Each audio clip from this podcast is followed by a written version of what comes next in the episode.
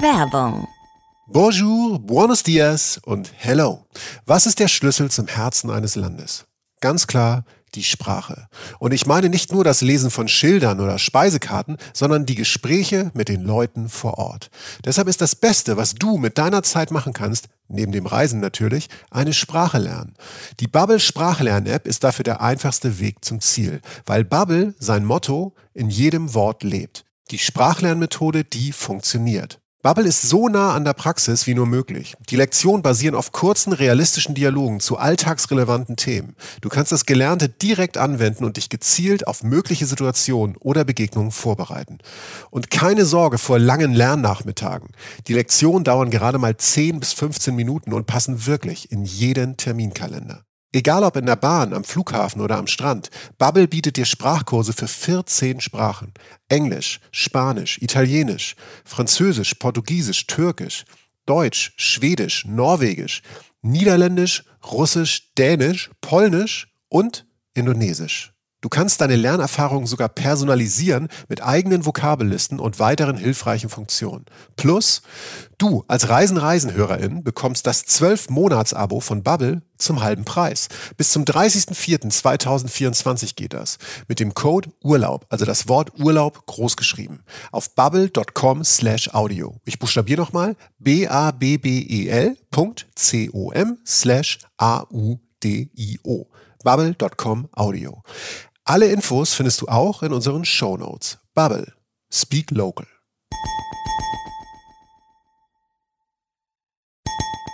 Reisen, Reisen. Der Podcast mit Jochen Schliemann und Michael Dietz. So, liebe Freunde, schönen guten Tag zu Reisen, Reisen, der Podcast. Äh, Jochen Schliemann ist hier und ähm, hörst du dich? Sehr gut, ja. Ja, das ist nämlich nicht Michael Dietz, der vor mir sitzt, sondern äh, Jürgen Domian sitzt bei mir. Hallo. Ja, grüß dich, Jochen. Ähm, kurz zur Erklärung, der Michael, den hat's dahin gerafft. Der ist einfach ähm, krank und zwar so krank, dass er heute einfach nicht mitmachen kann. Ja. Ähm, das tut uns leid. Sehr. Wir wünschen gute Besserung. Ja. Aber äh, sozusagen ein Glücksfall ist in dem Moment, äh, dass der Jürgen da ist, äh, weil mit dem Jürgen wollten wir schon länger eine Folge aufnehmen. Jetzt ist er ausgerechnet heute da, denn alleine könnte ich das nie im Leben machen. Aber jetzt bist du da und hilfst mir durch diese Stunde durch. Sehr gerne, Ja. sehr gerne. Und vielleicht sogar noch ein bisschen mehr. ähm, ihr, habt in der Beschreibung des Podcasts schon gelesen, äh, Jürgen Domian ist unser Gast, den kennt ihr vielleicht durch seine äh, Fernsehsendung, die er sehr lange nachts hatte, äh, unter anderem beim Radio Sender 1 Live und im WDR Fernsehen. Domian hieß die. Äh, ganz tolle Sendung, ähm, äh, wo Menschen anrufen konnten und über alles reden konnten, was sie beschäftigt hat. Und da kamen teilweise obskure Sachen zutage, aber vor allen Dingen auch einfach schöne Geschichten. Und man hat die Menschen äh, kennengelernt, auch dunkle Seiten der Menschheit kennengelernt. Das ist aber auch schon Geschichte. Äh, Domian äh, kommt jetzt zurück, oder gesagt der Jürgen, mit einer neuen TV-Show, die heißt äh, Domian Live. Ist das ja, korrekt? Ja, ist korrekt. Und die geht los im November. Genau, am 8. November. Und das, äh, ich habe so für mich das, das Gefühl gehabt, nach, nach fast 22.000 Telefoninterviews Mein Gott. ähm, möchte ich nun gerne meine Gäste auch mal sehen. Okay. Und äh, dementsprechend ist das eine Sendung mit realen Menschen, nicht mit Prominenten, sondern mit ganz normalen Menschen zu ganz normalen Themen.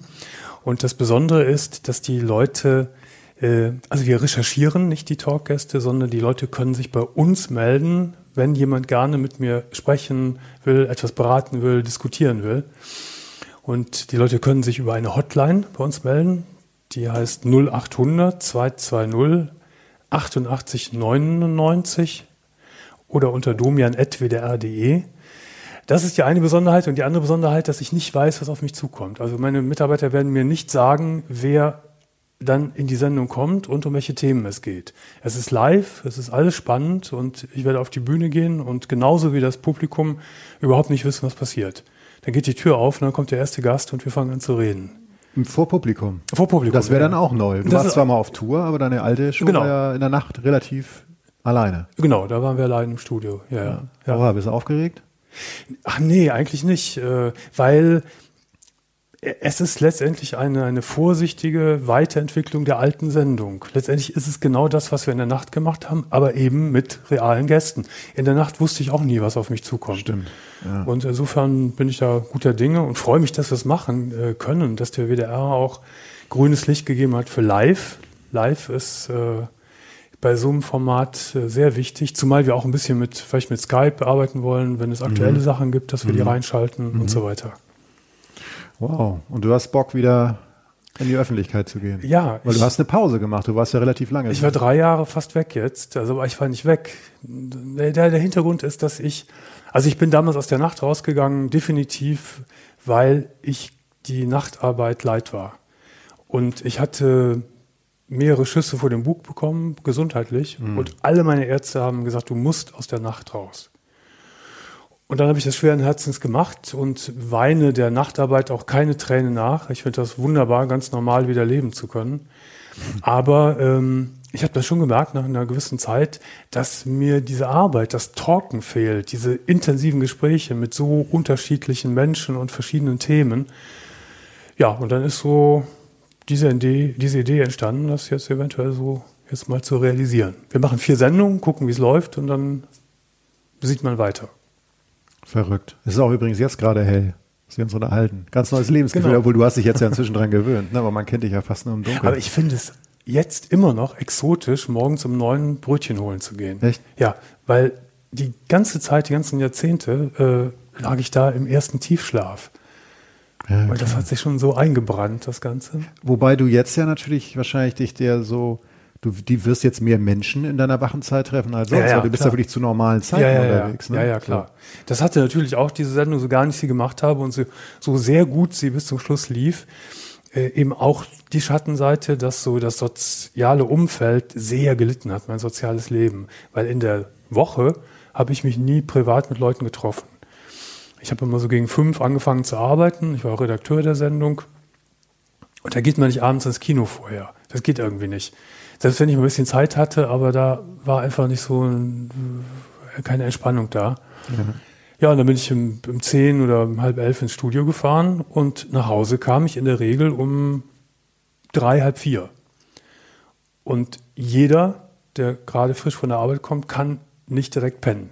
Das Ja. war trotz aller, Ja. tr- trotz aller Routine war ich so auf, auf 150 und voll Adrenalin, dass ich dann immer noch bis halb sechs brauchte, um einzuschlafen. Und somit war das ganze Leben komplett verdreht. Tja, jetzt bist du einer von uns. Ja, genau. Und äh, wir haben ja einen Grund, warum wir hier sitzen. Wir haben ja ähm, äh, zu sagen, wir sind ja, wir sind ja ein Reisepodcast und was uns, äh, Michael und mir, ähm, natürlich äh, aufgefallen ist und was ja auch teilweise in den Medien thematisiert wurde. Ähm, und äh, du hast ja auch teilweise wurde ein Film über dich da gedreht, äh, um den Ort, um den es jetzt geht. Es ging um, äh, geht um Lappland und um Finnland. Für uns natürlich als Reisepodcast, der auch gerne ähm, in Europa unterwegs ist, natürlich ja, Traumziel klingt jetzt so nach Traumschiff, aber ich meine so einfach ein Ziel, das einfach so, das hat man auf einer Liste. Das klingt ähm, spannend, das klingt nah, doch exotisch, klingt extrem viel nach Natur und so. Und äh, das ist irgendwie eine Gegend, die es dir komplett angetan hat. Komplett. Bist Komplett. du da auch? Ich habe das erst so verstanden. Also beides ist völlig okay, aber du bist ja, du bist ja, du bist ja vor allen Dingen während der alten Sendungszeit, also die die, die Domian-Sendung, bist du ja auch im Sommer hingefahren. Genau. Um tagsüber. Äh, bist du seitdem auch da gewesen, seit die Sendung vorbei? Ja, ja, ja, ja. Also ist immer Voriges noch so. Jahr sogar längere Zeit, ja, ja. Oha. Ähm, ja, dieses Lappland hat mich völlig angefixt. Ich bin zum ersten Mal dorthin gefahren vor sieb- 17 Jahren, 15, 16, 17 Jahren, ich weiß es gar nicht genau. Durch Zufall. Ich war früher immer so der Südreisende und ich wollte damals mit einem Freund Skilaufen in der Schweiz und da haben wir nichts bekommen und dann dachten wir, na okay, fahren wir mal nach Schweden. Wobei das natürlich für einen Skiläufer nicht so attraktiv ist in Schweden oder, oder Norwegen. Nee, eher Langlauf. Ja, genau. Da habe ich dann zum ersten Mal auch Langlauf entdeckt und finde es mittlerweile so großartig, dass ich keinen Ablauf, keine Abfahrtski mehr mache. Und da sind wir nach Nordschweden geflogen und ich bin so ein großer Winterfreund. Und wir landeten, also das geht so, wenn man dorthin fliegt, man fliegt bis, bis Stockholm oder bis Helsinki und nimmt dann eine kleinere Maschine in die entsprechende Region Ja. im Norden. Und wir stiegen da aus der Maschine aus und es waren minus 32 Grad und Schneesturm. Oh. Und da habe ich sofort gedacht, ja, hier bin ich richtig, genau das will ich. Ach was. Mhm. Das war der erste ganz große, große Eindruck. Dann habe ich das, das Langlauffahren für mich entdeckt und diesen wunderbaren Winter da, diesen wunderbaren Winter, das ist ja malerischer geht's gar nicht mehr. Also so dieser Winter, der wirklich Schnee ist, Da, Viel Schnee. Da ist Schnee, da ist kalt, da hast du Polarlichter, da hast du diese, diese Einsamkeit, die wir uns ja überhaupt gar nicht vorstellen können hier. Und die Stille, die wir uns gar nicht vorstellen können. Und dann habe ich gedacht, du musst jetzt auch mal im Sommer hin und bin direkt das nächste Jahr im Sommer hingefahren. Das ist dann eine komplett andere Welt. Lappland im Sommer ist hundertprozentig anders als Lappland im Winter. Aber das hat mir genauso gut gefallen. Und seitdem fahre ich jedes Jahr mindestens einmal, wenn nicht zweimal hin.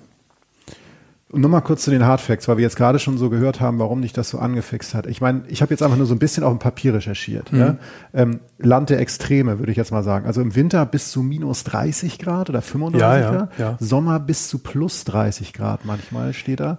Also an manchen Ecken wohl. Also in der Tat, vielleicht sollten wir nochmal erklären, weil die meisten Leute wissen immer mh, gar nicht so richtig, was ist Lappland eigentlich.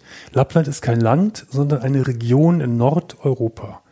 Und diese Region zieht sich über Nordrussland, Nordfinnland, Nordschweden und Nordnorwegen.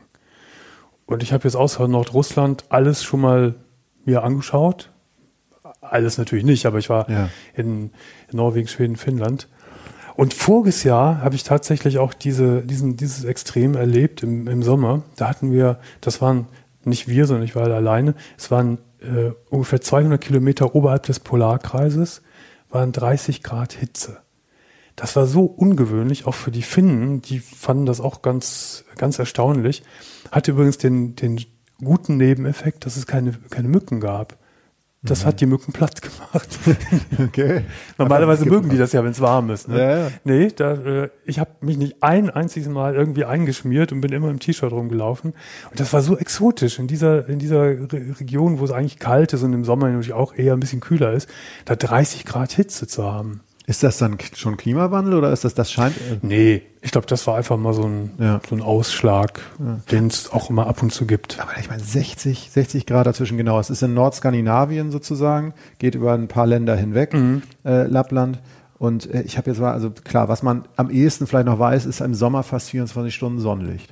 Ja, das hat mich natürlich auch sehr interessiert, äh, da ich ja früher die ganzen 20 Jahre nur quasi nachts gelebt habe, dann im, im Sommer, während ich Urlaub habe, total in die Sonne zu gehen. Und man kann sich der, wirklich äh, nachts um 3 Uhr sonnen. Das ist, die Sonne steht, das muss man sich, sich so vorstellen, am Nordhimmel. Hier steht die Sonne ja nie am Nordhimmel. Ja. Und es ist ein sehr mystisches Licht, aber es ist eben ein, ein ganz klares, helles Licht.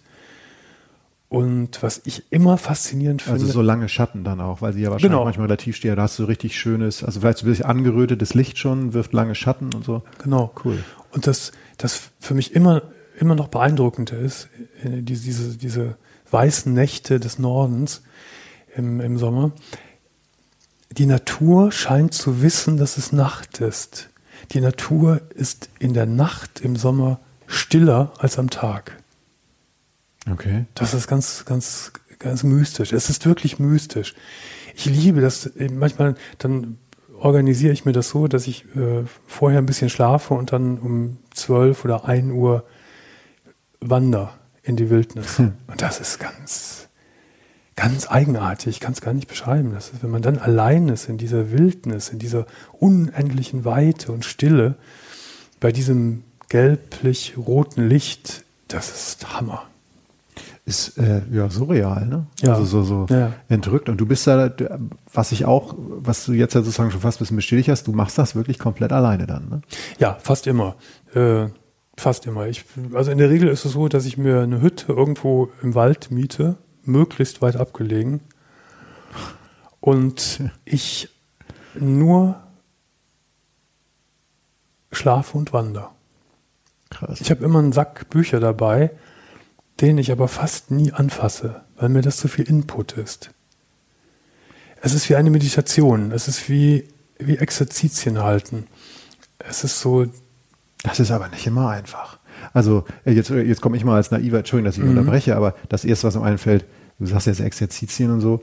Ich meine, äh, wenn ich mir schon manchmal vorstelle, nach einer gewissen Zeit, du lebst ja auch oder du arbeitest in der Medienwelt, zumindest jetzt in letzter Zeit ein bisschen weniger, aber damals sehr doll und du wirst es ja auch wieder tun. Und wenn ich mir manchmal so meine Vollbremsung vorstelle, ne, dass ich irgendwie nach langer Zeit der Arbeit drei Wochen frei habe. Mhm. Also die ersten Tage, selbst wenn ich in Begleitung bin, ist es ja nicht immer nur schön. Ne? Nein, also äh, was mich da so hingezogen hat oder hinzieht, ist vor allen Dingen damals, ich habe das ganze Jahr so viel kommuniziert, so viel geredet, so viel agiert. Und dann bin ich plötzlich in einer Welt, wo ich nichts mehr machen muss. Ich habe ich hab kein Handy. Ich habe zwar ein Handy für den Notfall dabei, aber es ist ausgeschaltet. Ausgeschaltet. Ja, es ist ausgeschaltet. Das heißt, ich lese keine Nachrichten, ich lese keine, keine, keine neuesten, Meldungen von, von der Welt, was geschehen ist. Und du hast recht, die ersten Tage, ich mache das jetzt schon so oft, aber die ersten Tage, manchmal dauert das eine Woche, sind bisweilen die Hölle. Weil äh, wir sind das ja so gewohnt, uns ständig zuzuballern. Wir, wir haben, sind ständig Eindrücken ausgesetzt. Wir haben nie Langeweile und wenn wir ein bisschen Langeweile haben, dann gucken wir da aufs Handy oder gucken da eine Serie oder telefonieren mit irgendjemandem oder was weiß ich alles.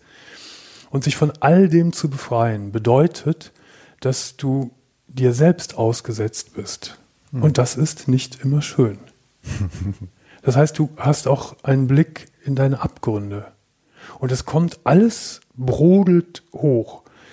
Tausend Dinge des Lebens, Erinnerungen, schöne Erinnerungen, nicht schöne Erinnerungen.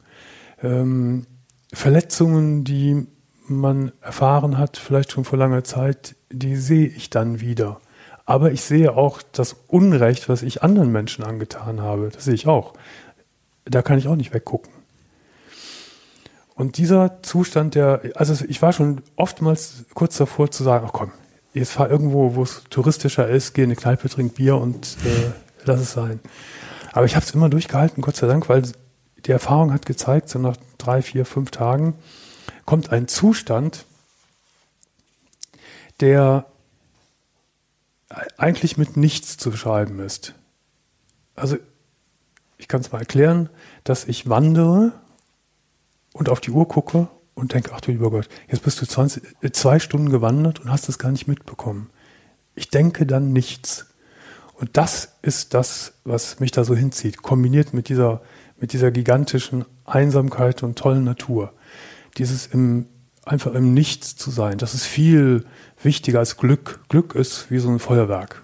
Das ploppt auf und ist dann auch wieder weg. Aber das ist, äh, es gibt eigentlich gar keinen wirklichen Begriff dafür. Für, am nächsten kommt vielleicht einfach tiefe Zufriedenheit Hm. und Bedürfnislosigkeit. Ja. Und dann auch, naja, also wenn du sagst, Glück ist ein Feuerwerk, ähm, es ist was Dauerhafteres und sich einfach dann auch damit, also ich weiß nicht, ob das jetzt falsch interpretiert ist, aber so, man hat dann ja auch, man akzeptiert auch, dass jetzt nicht alles immer nur super ist. Also man steuert nicht nur den nächsten Höhepunkt der Emotionen an, sondern man, man fließt so, man hat dann so ein, es geht alles seinen Gang. Ne? Also es wirkt sehr, sehr ausgeglichen in dem Sinne so und ähm, auch akzeptieren, dass es manchmal von mir aus am Anfang ein bisschen doof ist oder manchmal hat man ja bestimmt immer noch schlechte Gedanken, aber es geht dann alles so seinen Weg und wird seinen Weg finden. Gehe ich da richtig in der Annahme? Oder?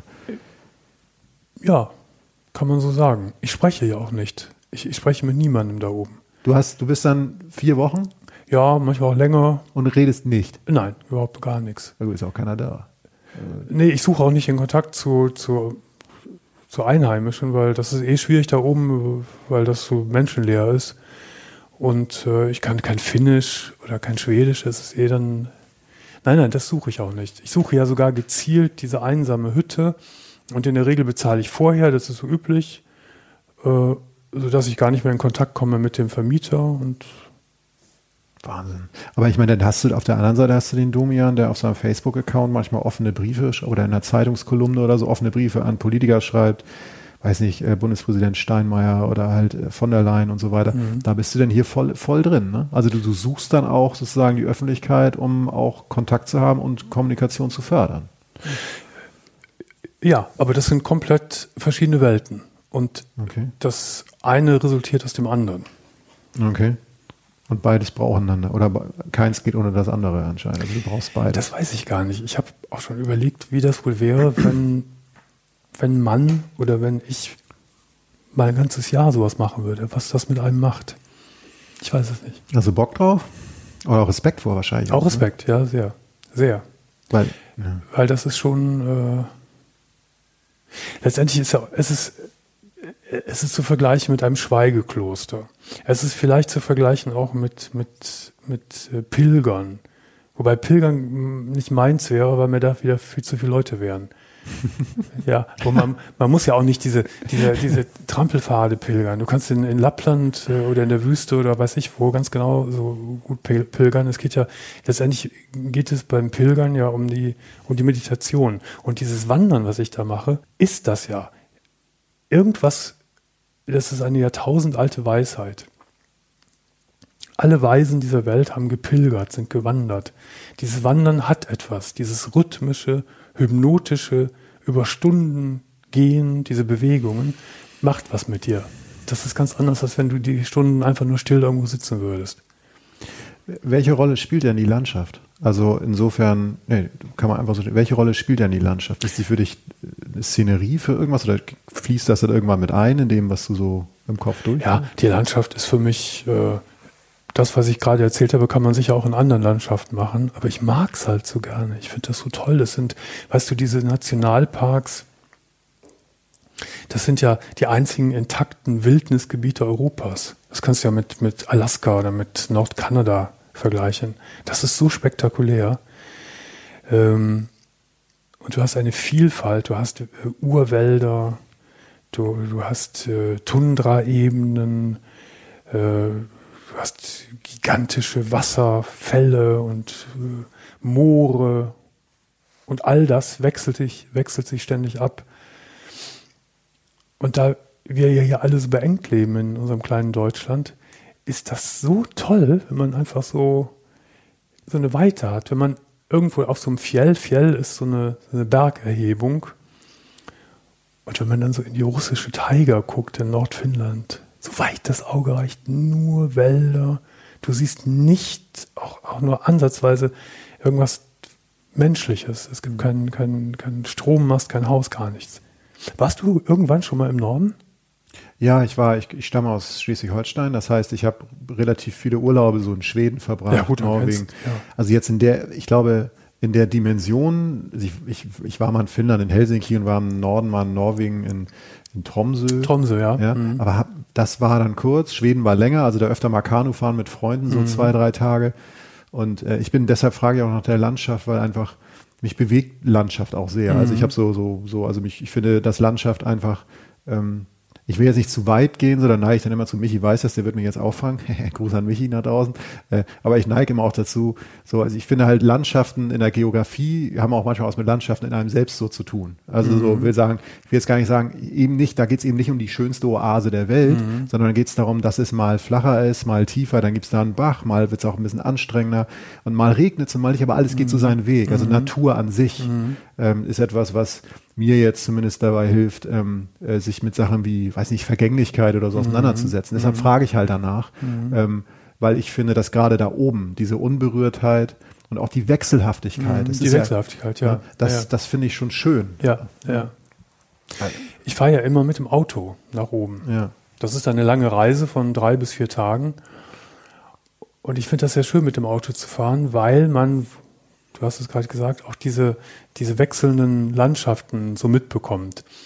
Äh, und vor allen Dingen, je, je nördlicher man fährt, desto auffälliger ist es, dass es dass das auch Urgewalten sind, durch die man da reist. Ja. Das ist schon, schon toll. Ja. Äh, mal was ganz ähm, relativ naheliegendes, also dieses Thema Licht. Da ist es jetzt lange hell im Sommer und mal völlig ab davon, dass du früher nachts gearbeitet hast was macht das mit einem? Also es klingt ja so banal, es ist dann hell. Dann würde der erste Mensch, oder nicht der erste, da würden gewisse Leute sagen, ja super, dann brauche ich nachts ja eine Schlafmaske. Mhm. Ähm, ja, braucht man. Braucht man. Ja, braucht man. Ähm, weil die, weil die, die Lappländer haben seltsamerweise keine, man kann die, die in den Hütten die Fenster nicht wirklich verdunkeln. Wirklich? Man kann es nicht. Ich, das liegt aber daran, weil eben die meiste Zeit des Jahres ähm, ja ein normaler Tag-Nacht-Rhythmus ist, beziehungsweise Nacht ist. Also das, was man im Sommer an Licht hat, hast du im Winter eben an Dunkelheit. Ja, also die Region, wo ich am liebsten hinfahre, da, da hat man so zwischen, da sagen wir mal so 11 bis 1 Uhr vormittags, mittags, ist so Dämmerlicht um die Jahreswende. Ja. Der Rest ist Dunkelheit, komplette Dunkelheit. Krass. Also Ganz kurz, welche Region ist denn das, die du so super findest? Ja, also Wenn du sie sagen willst, Ja, weil dann ne- sind da ja Menschen, wenn da womöglich hin. Ja, oh Gott, ja, so viel. Also, meine Lieblingsregion bisher, ich habe so viel noch nicht gesehen, ist wirklich Nordfinnland. Ähm, und zwar um herum um den Inari-See. Das ist Ah ein ja, riesengroßer See. Ja, habe ich mal. Und im Dreiländereck äh, um Kilpisjärvi heißt das. Das ist, das ist wirklich sehr, sehr, sehr, sehr beeindruckend. Kilpisjärvi ist noch Finnland. Äh, ist eine, ein Hochplateau, sehr karg alles. Ein riesengroßer See ist dann vor diesem kleinen Ort Kilpisjärvi, da beginnt Schweden. Und man kann von Kilpisjärvi fährt man ungefähr 80 Kilometer, 90 Kilometer so eine Serpentinenstraße nach unten und ist in Nordnorwegen am Meer. Das ist ganz, ganz faszinierend, weil du bist da in, in, in, in einer Wasserlandschaft, in einer Meereslandschaft, einem Fjord und vorher warst du in einer, in einer Tundra, Ja. einer trockenen, kargen Tundra eben. Schön. Das sind so die, ich, ich mag auch Nord, Nordschweden, äh, aber eigentlich zieht es mich immer meistens nach Finnland. Ähm, Licht, Schlafen waren wir gerade. Oder nochmal zu der Frage zurück.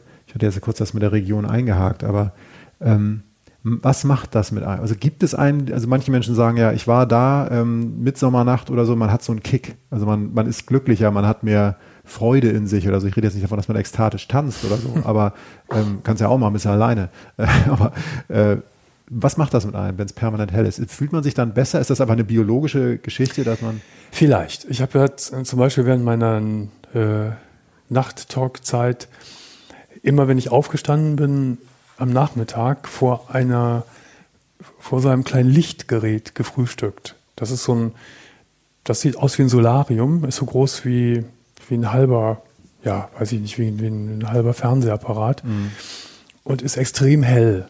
Das hatte mir mal ein Arzt empfohlen, weil diese, diese Lichtfrequenz äh, für das Gehirn gut ist. Vor allen Dingen, wenn man viel nachts arbeitet. Und so ist das da auch, wenn man in der Natur ist nachts. Licht macht glücklich. Okay. Das ist so. Ich muss mich da schon immer wieder dann auch disziplinieren und denken, jetzt musst du aber mal ins Bett gehen, sonst kommst du ganz durcheinander in dem Rhythmus. Weil das so, so, das ist so faszinierend, draußen zu sein. Einmal das Erlebnis deswegen, was ich gerade erzählt habe, und natürlich auch wegen des Lichtes. Ähm, stimmt, du müsst natürlich wahrscheinlich dann ja, einen Wecker stellen, vielleicht nicht, aber du musst schon aufpassen, dass du nachher nicht totalen Free Jazz in deiner. Genau, genau, ja, ja. ja. Ähm, jetzt die andere Seite, der Winter, wo du auch schon mal da warst. Ähm, da fäll- fällt mir als tatsächlich, die habe ich noch nicht gesehen. Doch, ich habe mal ein Polarlicht in, in Island gesehen, aber die Klischees, die am Einfang fallen, sind so äh, Schlitten mit Hunden oder sowas oder Rentieren davor. Du hast Polarlichter, du hast Schnee. Ist das so? Ja, ja, das ist so. Ich habe das ganze Programm mal durchgemacht mit Rentierschlittenfahren. Ja? Und, ja, ja, klar. Und mit Schlittenhunden. Das ist auch ganz lustig. Das ist auch okay, kann man auch machen. Ähm, äh, es, es gibt da oben überall in Schweden, Finnland, Norwegen äh, Hundefarmen und die bieten das an. Das ist auch normal. Das kann man auch mal machen. Ist auch sehr malerisch, wenn man mit so einem, mit so einem Hundegespann durch die verschneiten Wälder saust, ist das schon toll. Oder mit so einem Rentierschlitten. Was ein bisschen pervers ist, sind die, aber Bock macht, sind die äh, Schlitten, diese Motorschlitten. Okay. Das ist wirklich irre. Äh, die Dinger fahren richtig schnell und wenn man mit denen auf die Seen geht, weißt du, du musst dir vorstellen, da sind ja extrem große Seen, die sind im Winter alle zugefroren, richtig zugefroren. Und wenn du mit so einem Motorschlitten über so einen See bretterst, ne, ist das irre. Ja. Ist das wirklich völlig irre. Und die benutzen das eben auch nicht nur zum Spaß, äh, die finden die Schweden, die Norweger, sondern das ist da teilweise in den Dörfern das Fortbewegungsmittel im Winter. Damit fahren die ins nächste, äh, in den nächsten Ort und kaufen ein. Und man kann sich als Tourist so ein Ding leihen. Man wird so ein bisschen eingewiesen und ich habe nur immer so ein bisschen schlechtes Gewissen, wenn ich damit durch den Wald bretter. Ich habe immer das Gefühl, ich beleidige den Wald durch die lauten Geräusche. Weißt du, die sind sehr laut, die sind wirklich laut wie ein Motorrad. Und das passt eigentlich nicht in diese Welt da rein, diese, diese Frequenz. Und wenn man dann den Motor abschaltet, dann ist das wie, wie ein Labsaal. Das ist ganz wunderbar still wieder. Kann ich mir in dem Sinne gut vorstellen. Ähm, auch so fürchterlicher Vergleich, aber irgendwie, was war das? Ähm, so eine Art Junggesellenabschied, die zum Glück nicht in so einer Städtetour endete, sondern halt einfach in einer Hütte mit Freunden, die irgendwie rumgegangen haben, zwei Tage zusammen und natürlich Musik gehört wurde. Und das war natürlich da, wo man niemanden stört. Und als dann irgendjemand nachts um eins die Musik ausmachte Mhm. und es ruhig wurde, da wurde mir erst klar, was für ein Fremdkörper wir da Mhm. eigentlich gesetzt Mhm. haben. Und auf dem Level äh, in Finnland ist es dann natürlich noch mal krasser. ne? Ja, ja, ja. Diese einfach, die, ich sag mal, diese Demut vor der Stille. Ja. Hat, hörst du da Musik?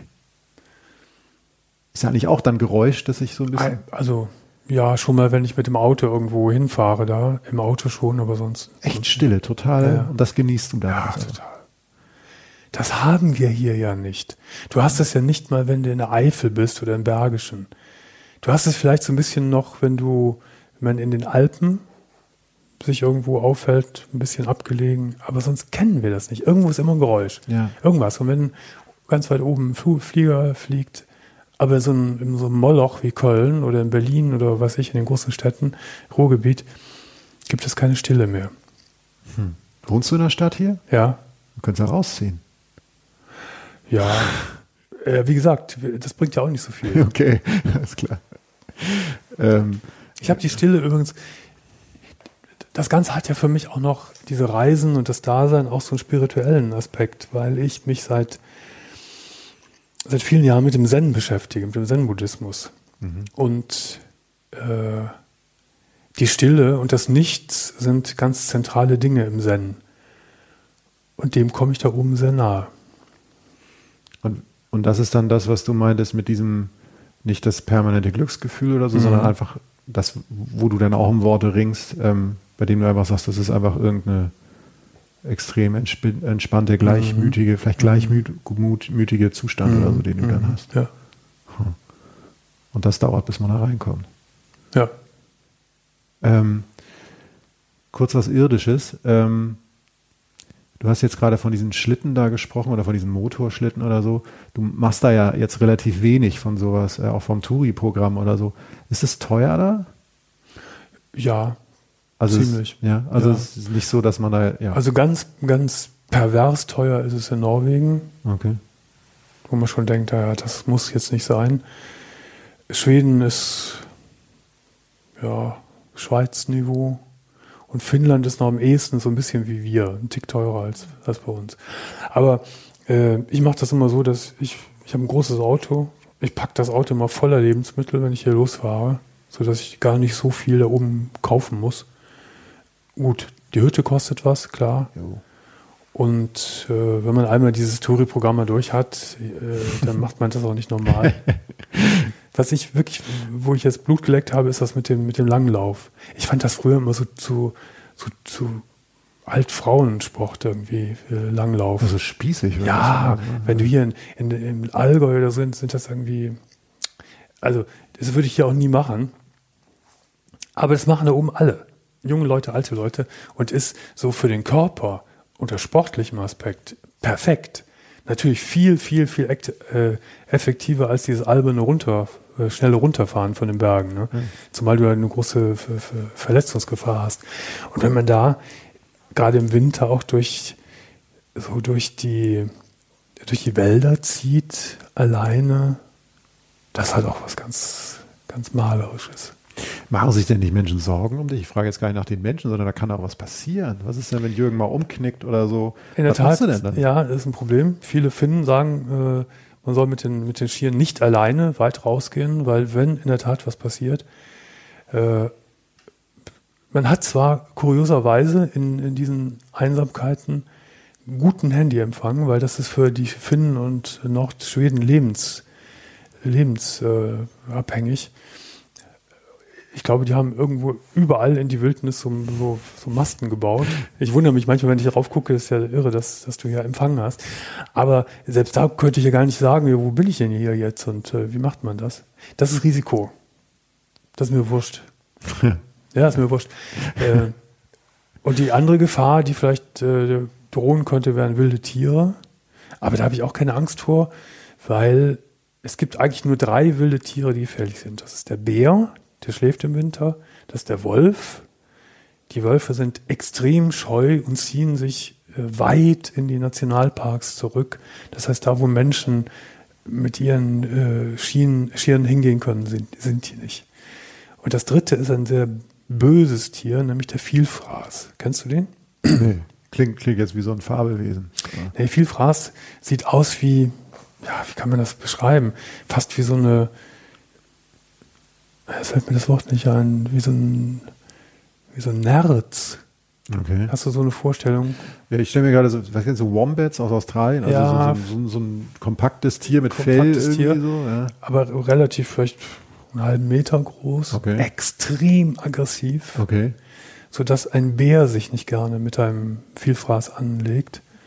Und der Vielfraß im, im Winter, da gibt es Geschichten, dass die sich auf, die können gut klettern, die- auf Bäumen verstecken und sich dann auf einen Elch fallen lassen und dem von hinten das Knick durchfressen.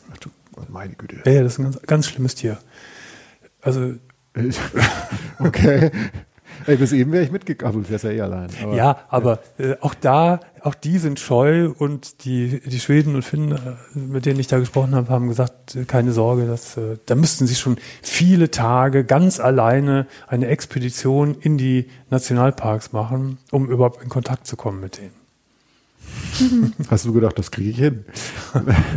du, okay. Äh, wir haben jetzt ja gerade über, über Essen schon kurz gesprochen. Das heißt, es ist jetzt wahrscheinlich keine kulinarische äh, Festreise, sondern eher eine pragmatische Essensreise. Völlig, völlig Ja. pragmatisch. Äh, kulinarisch ist es da sowieso nicht. Okay. Also das äh, Esskultur haben die nicht so. Das Okay. ist irgendwie nicht angesagt. Ähm, ich gehe da ja auch nie essen. Also entweder habe ich die Sachen dabei oder ich kaufe mir da was ein. Äh, allerdings habe ich jetzt mit Erschrecken festgestellt, dass selbst in, in entlegenen Orten von Nordfinnland schon Lidl ist. Ach, Mhm. Die breiten sich überall aus. Ähm, da trifft man eher als ein Vielfraß. Allerdings, ja. Mhm. Ja, und sonst, was kann man da essen? Man kann, äh, Elchfleisch ist super, sehr lecker. Rind, Rentierfleisch ist auch, auch sehr gut. Ich habe auch schon mal Beerensalami gegessen, ist auch, auch hervorragend. Ansonsten ist es relativ unspektakulär vom, vom Essen. Angeln? Ich angel, ich mag keinen Fisch und deshalb angel ich leider nicht. Das ist im Sommer eine ganz tolle äh, Beschäftigung. Es machen ganz viele, die allein unterwegs sind, die angeln halt. Und du kannst traumhaft angeln. Es gibt Lachsgründe und tolle Seen und Flüsse. Aber ich mag es halt nicht. Pilze. Ja, aber da kenne ich mich nicht gut genug aus. Und dann geht Ja, das ja. Handy nicht und Mhm. dann haben wir den Salat. Ja, ja, ja. Beeren sammeln. Das Ja, das habe ich schon gemacht. Ja. Mhm. Die, also was man da wunderbar sammeln kann, so im Oktober, äh, nicht im Oktober, im äh, August, sind äh, Waldbeeren und Moltebeeren. Kennst du Moltebeeren? Nein. Moltebeeren wachsen auch auf dem Boden und sehen aus wie Brombeeren, sind aber gelb. ah, Die okay. sind ganz beliebt da. Da gibt es Marmelade und die kann man roh essen und äh, Schön. ja, oder Likör und, und sowas. Ja, schön, schön. Äh, ich nehme an, wenn du jetzt da, ähm, du reservierst ja vorher keine Hütte, wenn du da hinfährst, du nimmst nicht zwingend, was da ist, aber du nimmst das, was da ist. Ähm, äh, Wasser, fließend Wasser muss nicht zwingend vorhanden sein in so einer Hütte, oder? Muss nicht vorhanden sein, ist aber fast überall, kurioserweise. Du Die haben würdest dann- die aber auch ohne nehmen. Ja, würde ich auch. Ja, die haben dann Brunnen, da musst du, das hatte ich auch schon mal. Dann nimm, holst du das Wasser raus, ist auch ein Plumpsklo. Geht auch alles. Aber die meistens äh, miete ich mir diese Hütten von Bauern. Ich frage dann die Bauern und die haben die irgendwo ganz verstreut im Wald und die richten sich diese Hütten schon relativ schön her. Ich hatte auch schon mal so eine Hütte wirklich ganz weit in der Pampa, da war eine Dusche drin. Eine Dusche und ein richtiges Klo und alles gibt's auch. Okay, aber Luxus nicht zwingend erwarten. Manchmal ist es so, bin ich so weit weg. Ich hatte vor ein paar Jahren eine, eine Hütte, da war der nächste Einkaufsladen 100, 100 Kilometer. Da überlegst du schon genau, wann du, also wenn du einkaufen fährst, dass du auch nichts vergisst. Da macht man auch mal eine Liste, ne? ja, ja, genau. Ja. Okay, alles klar. Ähm, ähm, du sagst jetzt, du reist mit dem Auto an. Also Mhm. ein bisschen kurz auf die praktische Ebene, weil Mhm. wenn, falls Menschen das interessant finden. Ähm, ich habe jetzt mal ein bisschen vorher geguckt. Es ist ähm, Man, Im Winter, glaube ich, scheint Fliegen ganz praktisch zu sein. Ja, im Winter ist das mit dem Auto schwierig. Da muss man, müsste man sehr viel Zeit haben. Und du musst eine Top-Ausstattung haben mit, mit Spikes oder mit, mit äh, Schneeketten. Und das dauert halt. Es kann dann auch schon mal sein, dass du für, eine, für einen gewissen Straßenabschnitt ein paar Tage brauchst. Von vielleicht 20 Kilometern oder so, wenn es so zugeschneit ist. Okay. Okay, aber im Sommer genießt du die Fahrt, sagst du? Ich meine, das sind ja, ich habe jetzt mal gehört, ich glaube, von Hamburg sind es allein bis zum Polarkreis 2000 Kilometer oder so. Das ist ja schon ein Ritt, ne? Ja, da wo ich hinfahre, da sind das von, von Köln sind, sind 2700 Kilometer. Okay. Ja. Da ist der Weg im besten Fall auch das Ziel, ne? Ja, ähm, ich gehe immer in Puttgarden auf die Fähre. Okay. Und das finde ich ganz angenehm da, weil man da nicht buchen will. Ich will absolut frei sein. Ich buche gar nichts. Ich will, auch, ich will auch keine Fähre buchen. Du buchst nicht mal eine Fähre, okay. Nein. Und die Fähre in Puttgarden, die geht immer Tag und Nacht und da wartet man dann halt manchmal eine Stunde oder zwei Stunden, aber man kommt immer rüber. Ich habe da noch nie, also sehr, sehr lange gestanden. Und das ist so, wenn ich in Puttgarden auf die Fähre gehe, beginnt die Reise. Bis dahin ist es schrecklich hier in Deutschland auf den Autobahnen. Aber da, wenn ich auf der Fähre bin, das Auto steht unten und ich gehe hoch, dann beginnt die Reise. Und dann äh, fahre ich durch, durch, durch Dänemark über die sehr, sehr schöne Öresundbrücke. Die Das kennst du auch, ne? fürch- extrem lange, Ja, die genau. übers Wasser führt. Ja, das ist schon eine beeindruckende Brücke, ein beeindruckendes Bauwerk. Ja. Und gehe dann, bin ja dann sofort in Malmö in Schweden und fahre letztendlich an der Küste durch ganz Schweden hoch. Das ist der schnellste Weg. Der ist am Anfang wenig spektakulär, weil das eine große Straße ist. Das ist so eine E, E so und so. Ich weiß gar nicht, wel- welche Nummer. Da ist halt auch viel Verkehr. Vor allen Dingen bis, äh, bis Stockholm ohnehin. Und wenn ich ganz oben in, in äh, Schweden bin, dann gehe ich von der Hauptroute, von der E, von, einer, von der Europastraße weg und fahre so querfeldein quasi nach Finnland hoch. Das ist der eine Weg. Und dann gibt es noch einen anderen, sehr, sehr, sehr schönen Weg. Ja, da braucht man sehr viel Zeit. Es gibt auch den sogenannten Inlandsweg in äh, Schweden. Äh, der verläuft in der Mitte von Schweden. Da gibt es auch eine Eisenbahn, die fährt da. Da fährst du nur endlos durch Wälder, das ist ganz einsam. Ähm, Wälder, Seen, Flüsse. Aber da die Straße, da die, Stra da die Straßen relativ eng sind und äh, eben nicht so ausgebaut wie diese Europastraßen, dauert das dann halt. Das kann man machen, wenn man wirklich richtig viel Zeit hat. Um hochzukommen, finde ich, für mich ist diese, diese Route an der Küste die beste. Ich finde es auf der Hinfahrt alles immer gut, aber mir graut immer vor der Rückfahrt. Wenn ich, wenn ich dann da oben bin und denke, ach du Scheiße, jetzt musst du die ganze Fahrt wieder machen. Mit Übernachtungen natürlich, in irgendwelchen Motels, das ist auch nicht so schön.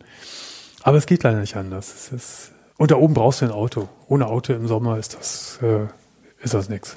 Das heißt, aber die Rückfahrt ist zum einen natürlich, weil du dieselbe Strecke vor dir hast, aber auch, auch weil du dann in die Zivilisation zurückkommst. Ja, man kommt ja immer näher. Äh, erstmal schon in, in Schweden wird es immer, immer dichter, wenn man dann Richtung, wieder Richtung Stockholm kommt. Und es ist ganz schlimm für mich, wenn ich äh, in, in Puttgarden aus der Fähre komme und auf die deutsche Autobahn gerate. Krieg. Ja, es ist wirklich Krieg. Äh, das empfinde ich so intensiv, ähm, wie entspannt das, das Autofahren in Skandinavien ist. Man fährt 100, 110, manchmal auch nur 90. Es, es ist bedrängt dich keiner, es gibt keine Lichthupe. Alle rollen einfach so dahin. Und wenn du hier nur ein, ach, fünf Minuten auf der Autobahn bist, ist schon oh, Stress und Hupen und weiß ich was. Ich bin so ein Verfechter für 130, obwohl ich zugeben muss, dass ich auch gerne schnell Auto, schnell Auto fahre.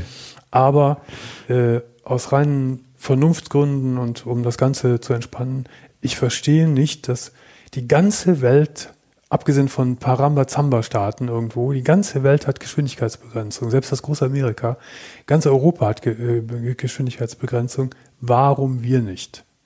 Warum wir nicht? Abgesehen von der ganzen auch Reduzierung der Umweltverschmutzung, es wird halt weniger rausgepustet, wenn du nur 130 fährst.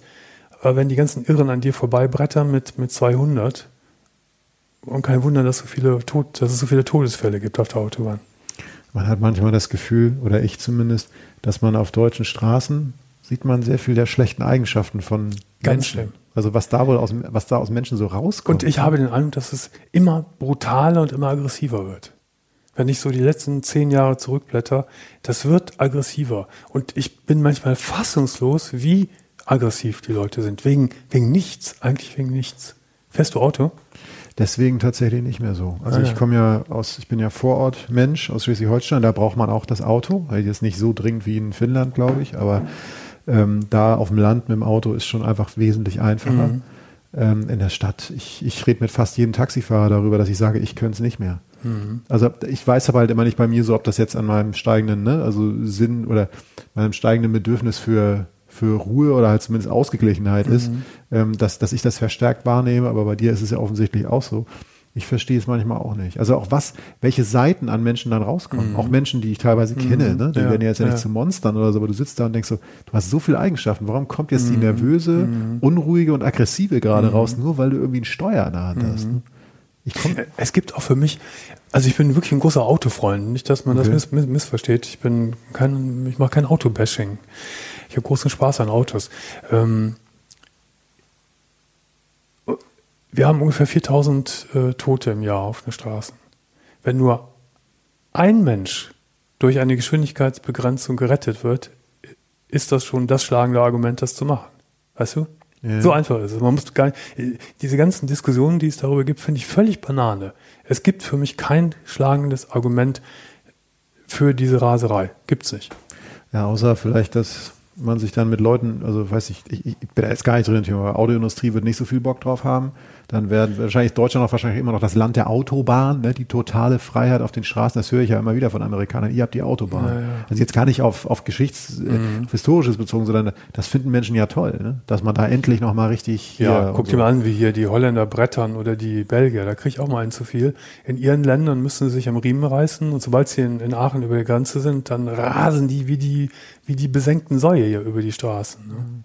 Nichtsdestotrotz, wenn du dann, weil wir jetzt gerade dabei waren, wenn du jetzt äh, diesen, ich sage jetzt mal, Höllenritt überstanden hast, wenn du wieder in Deutschland bist auf den Straßen, du nimmst aber schon noch was mit aus der Zeit, die du in Finnland verbracht hast, oder? Ja, na klar. Allerdings Also brauche ich immer eine gewisse Zeit, um wieder hier zu sein. Ich könnte, ich hätte damals zum Beispiel, oder könnte heute nicht, zum Beispiel heute kommen und morgen eine Sendung machen. Unmöglich. Ich könnte gar nicht sprechen. Ich kann, ich kann nicht richtig sprechen, wenn ich von da oben komme. Das ist ganz merkwürdig. Bis sich das wieder so eingetunt hat, dauert eine Woche. Wenn du dich entscheiden müsstest zwischen einem der beiden Sachen, was würdest du denn wählen? Welche, welche beiden? Zwischen der Ruhe und der Sprachlosigkeit in Finnland und der Welt hier der Medienwelt. Also wenn ich mich entscheiden müsste, Ja, was unrealistisch ist. Was unrealistisch ist, wäre ich natürlich in der Stille Ist so? Finnland. Ja. ja, ja, klar. Okay. Ähm, Zelter bist du nicht, denke ich. Nein? Du bist kein Camper. Das ist nicht mein Ding. Machst man Feuer draußen vor der Hütte oder so? Ja, das darf man und die haben überall Feuerstellen. Das, ja. Ja. Ich habe noch mal ein bisschen geguckt wegen Reise, weil wir gerade darüber sprachen, nur für unsere Hörer noch ähm, vom Podcast. Es ist wirklich so, dass Finnland und ganz Skandinavien ein tolles Zugsystem haben. Man kann da ähm, relativ gut äh, mit dem Zug umherreisen. Man kann auch mit Bussen ähm, viel erreichen. Man kann auch mit dem Zug ganz nach Lappland fahren von Deutschland aus. Also man kommt zum Beispiel, also wahlweise an Städten wie Kopenhagen, Göteborg, Oslo oder Stockholm vorbei. Natürlich geht's dann irgendwann nicht mehr weiter. Nee, oben geht's eben nicht. In Ja, Nordfinnland geht das nicht. Aber du kommst relativ weit, sagen wir mal so. Ja. Also du kannst, wir, wir, wir, sind, wir, wir weisen gern darauf hin.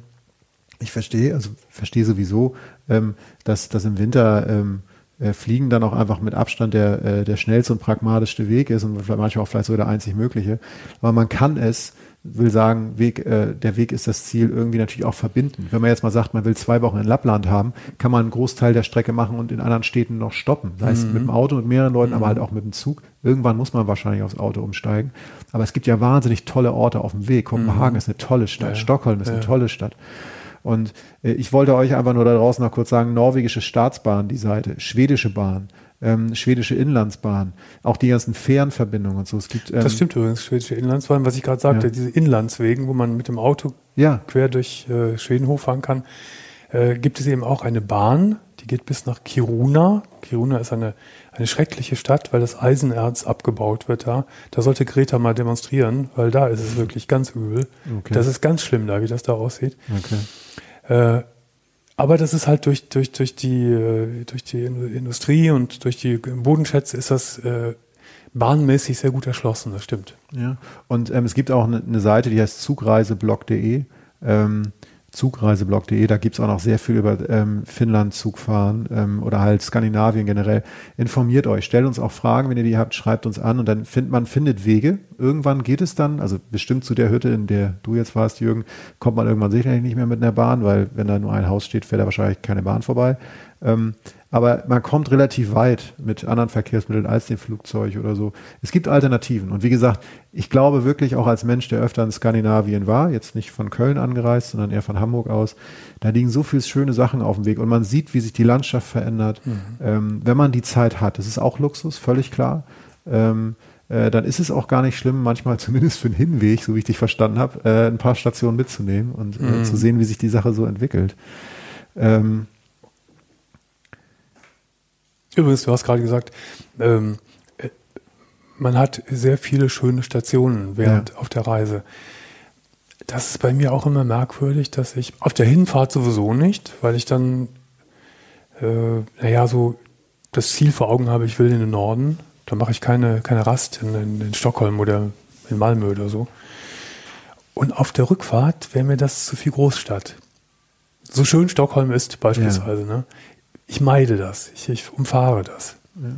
kann ich extrem gut nachvollziehen. Ähm, aus einer Situation, ich war mal äh, tatsächlich, jetzt fällt es mir erst auf, ich, ich hatte mal das Privileg, einmal nach Kanada reisen zu dürfen und war da ähm, äh, in British Columbia und da ist ja die Stadt Vancouver und gilt ja als eine der tollsten Städte der Welt, hohe Lebensqualität und ist auch eigentlich wunderschön auf dem Blatt Papier.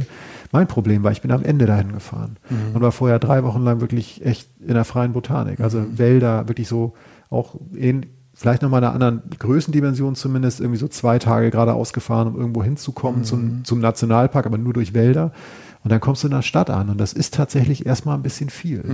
Ja, ja. Und man hat dann so ein Surren auf einmal von so einem Hotelzimmer und denkt so, das hat doch eigentlich gar nichts mit mir zu tun jetzt gerade. Das ist ja alles artifiziell, ne? das ist alles nicht echt. Was ist denn deine Re- Reiseregion, wo dein Herz brennt? Eine tatsächlich, sorry liebe Hörer, ihr musstet das schon mal hören, ist tatsächlich eine, die damit im ersten Augenblick sehr wenig zu tun hat, nämlich Japan. Ähm, Japan beruhigt mich aber unter anderem auch, weil es, hm, also das ist jetzt tatsächlich ein sehr artifizieller Ansatz, also an, an Ruhe, aber das ist ein Land, das komplett zur Ausgeglichenheit, der Ausgeglichenheit erzogen wird, weil halt viele Menschen auf eine oder auf ein paar Inseln passen muss, auf relativ kleinen Raum. Und Japan sich sehr, sehr definiert oder das Verhalten der Öffn in der Öffentlichkeit hat sehr, sehr viel mit Rücksicht gegenüber dem anderen zu tun, mit Lassen der Privatsphäre auf engstem Raum. Ähm, Achtsamkeit, also alles Sachen, die, die mit innerer Ruhe zu tun haben. Jetzt will ich bestimmt nicht so tun, als wenn alle Japaner ausgeglichen sind. Ähm, aber das ist ein Land, das einen auch sehr beruhigen kann. Aber da müssten dir doch so die Gedanken oder die Kernsätze des Zen auch nahe sein. Bestimmt, aber eher, eher naiv, weil ich mich damit nie auseinandergesetzt habe. Ich glaube, dass ich, also immer, also das kann sogar gut sein. Ich wüsste, also ich, du machst die vielleicht aus, die Berührungspunkte. Ich weiß nicht, wo genau was hinter dem Begriff Zen so steckt. Ich, ich suche einfach nur einen Weg, also so relativ eben die Sache so durch einen durchfließen zu lassen. Also jetzt nicht zu, ich habe, also man verbringt relativ viel, oder ich zumindest habe relativ viel Zeit damit verbracht, äh, zu versuchen, Negatives zu umgehen oder ähm, Positives zu suchen. Inzwischen glaube ich, dass das nicht mein Weg ist, weil ich werde niemals alles Negative umgehen können. Es wird immer wieder Sachen geben, die mich stören, die mir passieren, Menschen, die mir begegnen, mit denen ich zu tun haben muss. Oder, oder auch einfach negative Ereignisse wie Tod in der Umgebung oder Krankheit. Das wird es immer wieder geben. Und Freude wird auch immer wieder kommen. Und diese kurzen, wie du sagst, Feuerwerke bringt es zwar kurz, aber mir scheint es eher, scheint Glück eher eine Einstellung zu sein, die man hat und mit einem gewissen Gleichmut da durchzugehen. Das ist dann bei mir die Parallele zur Landschaft, wo ich auch immer sage, mal regnet es, mal ist Winter, mal ist aber es geht alles seinen Weg. Deckt sich das ungefähr mit dem, was du da so mit Zen meintest, oder ist es jetzt sehr, sehr weit davon entfernt? Einfach nein. Kannst du folgen bei dem, was ich sage? Ja, ich kann folgen. Äh, die, es ist ohnehin äußerst schwierig, Zen zu erklären. Okay. Zen ist ganz schwierig zu erklären, weil wir Westler, wir Journalisten sowieso, immer alles logisch und klar, möglichst kompakt erklären wollen. Aber Zen entzieht sich komplett der Logik. Komplett. Das ist der, die Kernaussage des Zen, sogar die, die Logik aufzubrechen und äh, äh, sich fernab dieser, dieser, dieser uns so ja, gewohnten Denkrichtung zu bewegen. Okay, also so, okay. Also dann muss man ja wirklich aus allen logischen Gegebenheiten oder Zwängen dann raus. Und muss natürlich, ich meine, das ist dann wahrscheinlich auch so, gerade du, wie du schon sagtest, du bist Journalist, du ordnest Sachen ein. Mhm. Das dauert. Oder nicht? Ja, das dauert. Äh, und wir sind es ja gewohnt, auch mit unserer Sprache Dinge erfassen zu wollen. Das geht dann auch nicht. Das geht überhaupt nicht, weil die Dinge, um die es Zen geht, sind mit unserer kleinen, begrenzten Sprache nicht fassbar. Okay. Das heißt, ein Beispiel, ja. der, der äh, historische Buddha, also Zen, man sagt immer Zen-Buddhismus, ähm, wobei man Zen-Anhänger auch als Christ sein kann, mhm. äh, vielleicht sogar als Agnostiker. Also das ist, deswegen fällt mir das so gut, das ist so ohne Dogma. Es ist, äh, es gibt nicht irgendwie solche, solche bunten Sachen wie Wiedergeburtssachen, äh, Wiedergeburtsideen wie mhm. im, im, im, Buddhismus. Äh, es gibt so viele. Die, ganze Zen-Literatur ist, ist voll von sogenannten Koans. Koans sind kleine Gespräche zwischen einem Meister und einem Schüler.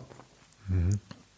Und da fragt beispielsweise der, der Meister, der Schüler, Meister, gibt es ein Leben nach dem Tod? Ja jede normale Religion würde jetzt da aus, ausschweifend antworten. Da sagt der, der Meister zu dem Schüler, ich war noch nicht tot. Hm. Das ist Zen. Okay. ja, das ist im ersten Moment in meiner logischen Welt erstmal relativ unbefriedigend. Es ist immer zunächst unbefriedigend, ähm, aber je mehr man sich da hineindenkt und äh, Achso, ich wollte das gerade erzählen mit dem historischen Buddha. Also der historische Buddha hat, den es ja genau so gab, wie es den historischen Jesus gab. Und der historische Buddha soll. War das der Siddhartha dann, der Kollege? Ja. Ja. Okay. ja. Also das ist doch einer von denen, oder so? Ja, genau. Ja, ja. Äh, und der Buddha soll so die Erzählung sitzend unter einem Baum die Erleuchtung gehabt haben. Der Bodhi-Baum, glaube ich, oder so. So. Der Buddha hat aber nie, niemals über diese Erleuchtung gesprochen. Warum? Es wäre eine ziemlich, ziemliche popelige Erleuchtung, wenn man die Erleuchtung mit unserer kleinen Sprache erklären könnte. Das heißt, wenn man dich fragt, wie es so war nach vier Wochen, ähm, könntest du es eh nicht sagen. Genau. Also du könntest nur einen Teil davon wiedergeben, was ja. das für dich war. Ja. Ich glaube, dass, und das glaubt Zen auch, dass alle, alle entscheidenden Dinge dieser Existenz jenseits der Sprache stattfinden. Hm. Weißt du, alle großen Geheimnisse, das Geheimnis der, der Liebe, der Zeit, des Todes, kannst du mit Sprache nicht fassen. Wenn du anfängst, das tun zu wollen, wirst du immer scheitern oder es klingt albern. Ist es nicht schön, dass fast die gesamte Kultur, die ich jetzt so kenne, sich nur darum dreht, um diesen kläglichen Versuch, das einmal zu ja. schaffen? ja, nicht nur. Ich, ich war ja früher sehr engagierter Christ, habe dann aber den Glauben komplett verloren und äh, habe mich dann abgewandt vom Christentum. Aber durch den Zen habe ich wieder einen Zugang gefunden, ähm, nämlich durch die Mystiker. Mhm. Die katholische Mystiker, also hauptsächlich katholische Mystiker. Denn die das weiß man gar nicht so. Die Mystik hat in der Essenz sehr viel Ähnlichkeit mit dem Zen. Nämlich ohne Dogma zu sein, äh, dem, ich sage es jetzt mal ganz profan, dem, dem Absoluten verpflichtet sein, keine klaren Vorstellungen von, von Gott oder dem Göttlichen zu haben, sondern äh, voll und ganz auf das konzentriert sein, was ist und was jetzt ist. Zen ist zum Beispiel, das ist für mich jetzt zum Beispiel auch Zen, was wir hier machen. Mhm. Warum? Weil du und dieses Gespräch, was wir führen, ist für mich im Moment das Wichtigste in meinem Leben. Im, im, jetzt in diesem Moment. Das ist gleich, wenn ich rausgehe, natürlich komplett anders. Und das ist so mein Bestreben, dass mir das gelingt, das immer in jeder Phase des Lebens und in jeder Stunde das so hinzukriegen. Gelingt nicht immer. Aber das ist so der, also mein Ziel, sagen wir es so. Also ist die Lösung, oder Haha, siehst du, ich versuche es schon wieder schön in einen kompakten Satz mhm. zu packen. Aber ähm, wenn ich das zusammenfasse, ist eine Lösung vielleicht auch jetzt. Also das ja, Wort jetzt. Absolut. Nicht gestern, nicht ja, morgen, absolut, jetzt. Absolut. Ähm, Zen sagt, äh, das ist die einzige Realität, die wir haben, das Jetzt. Äh, die Vergangenheit ist bereits im Besitz des Todes und mhm. die Zukunft nichts weiter als eine Illusion, nichts weiter. Hm. Okay. Ähm, nehmen wir mal an, äh, ich fände das jetzt alles total interessant, was wir hier besprechen. Was wäre denn so ein, gibt es ein Werk, mit dem man so anfangen kann, sich da so reinzuarbeiten in das Thema? Auch sehr schwierig, aber denn die Zen-Literatur ist bisweilen kompliziert und äh, sperrig geschrieben, aber okay. es gibt äh, einen, einen Autor, der heißt Suzuki. So wie das, wie, wie das Auto, wie das Auto, die Autofirma. Ja. Japaner, war, oder? Ja, genau. Und das ist ein, ein ein Meister und ein Philosoph, aber auch ein Zen-Meister. Und das Buch heißt Die große Befreiung. Das ist ein guter Einstieg in diese etwas merkwürdige Welt. Hm. Ähm, weil du jetzt allein oft bist auf diesen Reisen. Die eine Frage, obwohl hast du jetzt schon mal, aber man muss nicht unbedingt allein sein, um dem näher zu kommen, aber Alleinsein spielt offensichtlich eine große Rolle bei dem, was du da betreibst. Also will sagen, eigentlich war meine eigentliche Frage, die ich mal auf dem Zettel hatte, war so, hilft es Menschen, sollten Menschen allein sein können? Ich finde ja. Es gibt genügend Menschen, so viele Menschen, die das nicht können, die immer bespaßt werden müssen, abgelenkt werden müssen. Äh, ich finde, dass das äh, sehr zur, zur Reifung und zur Erdung eines Menschen dazugehört, wenn er das kann. Ja. Ja, finde ich. Auch wenn es manchmal am Anfang vielleicht keinen Spaß macht. Ja. Weil man mit sich selbst konfrontiert wird. Ähm, und das andere, was ich nur noch fragen wollte, was ich irgendwie hier so stehen habe, wobei, du könntest es ja letztlich dann vielleicht doch nicht ganz umreißen. Gibt es irgendeinen Moment so auf den Reisen, also wo du besonders sagtest, so jetzt bin ich, ich hatte das aufgeschrieben, bevor wir über Zen geredet haben, aber halt so, wo ich da bin, wo ich hin wollte, also wo du, weiß nicht, du wanderst drei Stunden, stehst irgendwo und hast einen flamiersten Ort, der für Außenstehende relativ unspektakulär aussieht, vielleicht auch ganz spektakulär, aber wo du sagst, so jetzt bin ich da jetzt? Nein, ich bin immer dann da, was ich vorhin erzählt habe, wenn ich fast gedankenlos bin. Okay. Dann ist, dann ist es gut. Und wenn das auch kombiniert ist mit einer schönen Umgebung, klar, ist, ist es perfekt. Ja. Aber wenn du gedankenlos bist, dann kriegst du den Moment ja im Zweifel nicht mal mit, weil du dir nicht mal darüber Gedanken machst, dass du in dem Moment bist. Nee, Gedanken will ich mir darüber nicht machen, ich will ihn erleben. okay. Ja, okay. Leute, ähm, wir haben jetzt ungefähr unsere Zeit erreicht. Mhm. Ähm, erstmal vielen Dank für die Ausführung. Sehr gerne. Ich hoffe, dir hat es auch ein bisschen Freude gemacht. Ähm, die Zeit verflog. Ja. Ja, wirklich. Ja. Ich dachte, für eine Stunde ist doch relativ lang, aber es ging flott. Ja, man findet dann ja so seinen Weg, ne, mit den Sachen, mhm. die einen interessieren mhm. und so. Und wir sind ja eh so angelegt, das wisst ihr ja auch da draußen, dass wir ähm, jetzt nicht äh, Bus, Busfahrpläne vorlesen oder Hotelpreise oder so. Und diesmal ging es, glaube ich, einfach darum zu verstehen, ähm, wie schön diese Ecke der Welt ist. Lappland und äh, die äh, Nordskandinavien, der Polarkreis, im Zweifel auch ähm, über die wir da gesprochen haben, was, ist, was einfach die Eigenschaften davon sind, was man dort findet, nämlich auch viel unberührte Natur. Es ist einfach eine der großen Wildnisse Europas, ja. muss man einfach so sagen. Man kann dort die Einsamkeit suchen und auch finden. Vielleicht muss man sie auch gar nicht suchen, vielleicht findet man sie auch einfach. Der Weg dahin ist das Ziel, ähm, wir haben auch kurz erwähnt, was man alles machen kann.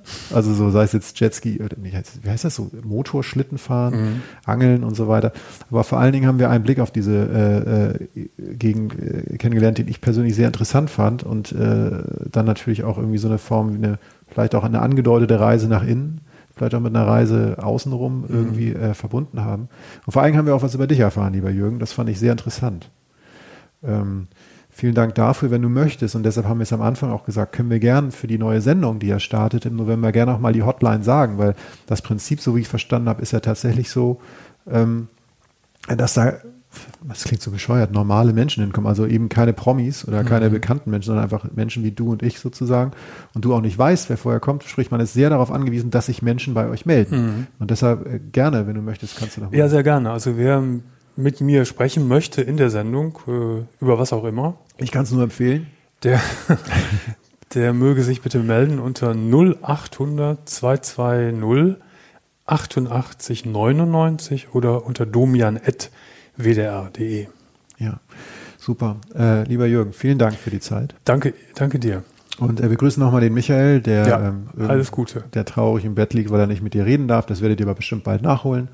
Und ähm, wir sagen vielen Dank fürs Zuhören. Passt auf euch auf. Gute Reise. Und wenn ihr Fragen habt zu der Gegend, meldet euch gerne. Und ich und Jürgen können Skandinavien nur empfehlen. Es ist ein wunderschöner, sehr naturbelassener Ort.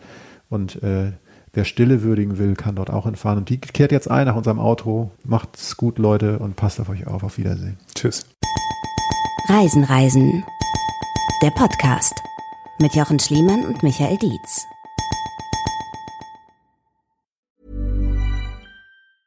Hi, my name is Danny Pellegrino from Everything Iconic, and I'm excited to talk to you about Club Med.